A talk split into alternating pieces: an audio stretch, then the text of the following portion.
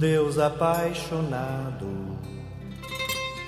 mandou o seu recado por meio do seu filho, e o filho foi Jesus.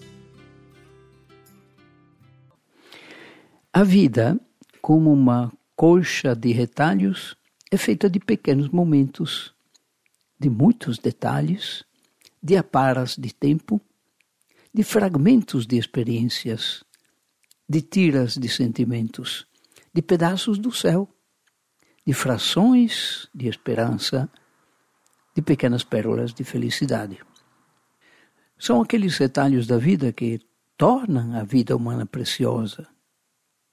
Eu me considero um colecionador de experiência humana, sobretudo da experiência humana relacionada com a revelação divina.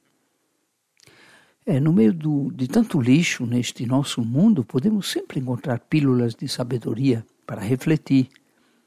De vez em quando, quero fazer um podcast tipo coxa de retalhos, juntando pequenos, mas preciosos pedaços de vida.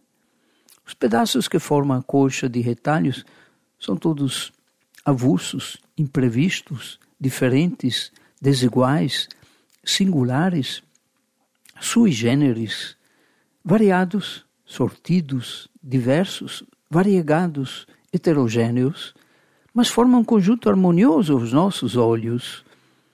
Fragmentos de vida, migalhas de sabedoria encontradas no caminho da vida, mas colhidas e guardadas para espalhar como sementes num podcast, por exemplo, para que possam dar mais colorido ao nosso existir, às vezes monótono e cinzento. Então, este é o primeiro podcast tipo coxa de retalhos, mas outros seguirão. Vou começar com estas três pequenas histórias. Certa vez, o povo de um vilarejo se reuniu em tempo de seca no centro do povoado para rezar, pedindo por chuvas. Mas apenas um garoto trouxe o guarda-chuva. O nome disso é fé. Quando você joga um bebê de um ano de idade para o alto, ele dá gargalhadas, não tem medo, porque sabe que na queda alguém irá segurá-lo. O nome disso é confiança. A cada noite, antes de dormir, não temos garantia nenhuma de que estaremos vivos na manhã seguinte. Mas, ainda assim, colocamos o despertador para tocar.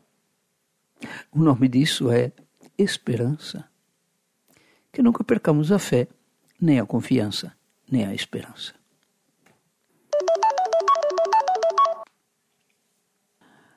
As formigas não frequentam a escola. Os pássaros também não.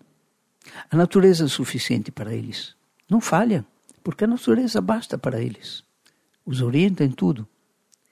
O homem, por outro lado, apesar de ser o mais sortudo de todos os seres, é, ele sim corre mais risco.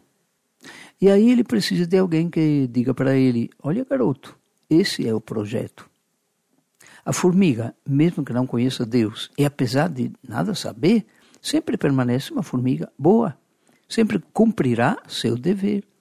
Mas o ser humano, se não sabe onde estão os seus valores, se não sabe quem lhe deu a vida, onde está o verdadeiro bem, o verdadeiro mal, o que faria este pobre ser humano?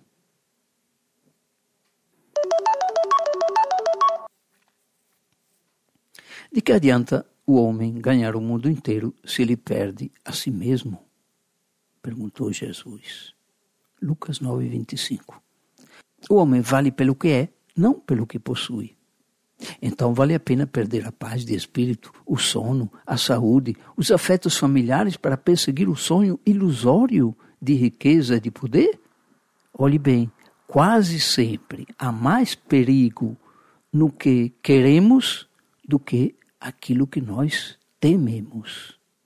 No entanto, desta vida para outra, nós levamos apenas a vida que levamos. E para terminar, olhe só que é interessante essa oração desinteressada da solteirona Senhor, Nada vos peço para mim, é para a mamãe que eu peço. Por favor, dê um genro para ela. Assim seja. Ao longo do caminho existe um pão e um vinho que enchem de sentido a vida de quem vai. Por isso, ao receber Jesus, o Filho Santo de Javé, a minha fé me diz que posso ser feliz. E Ele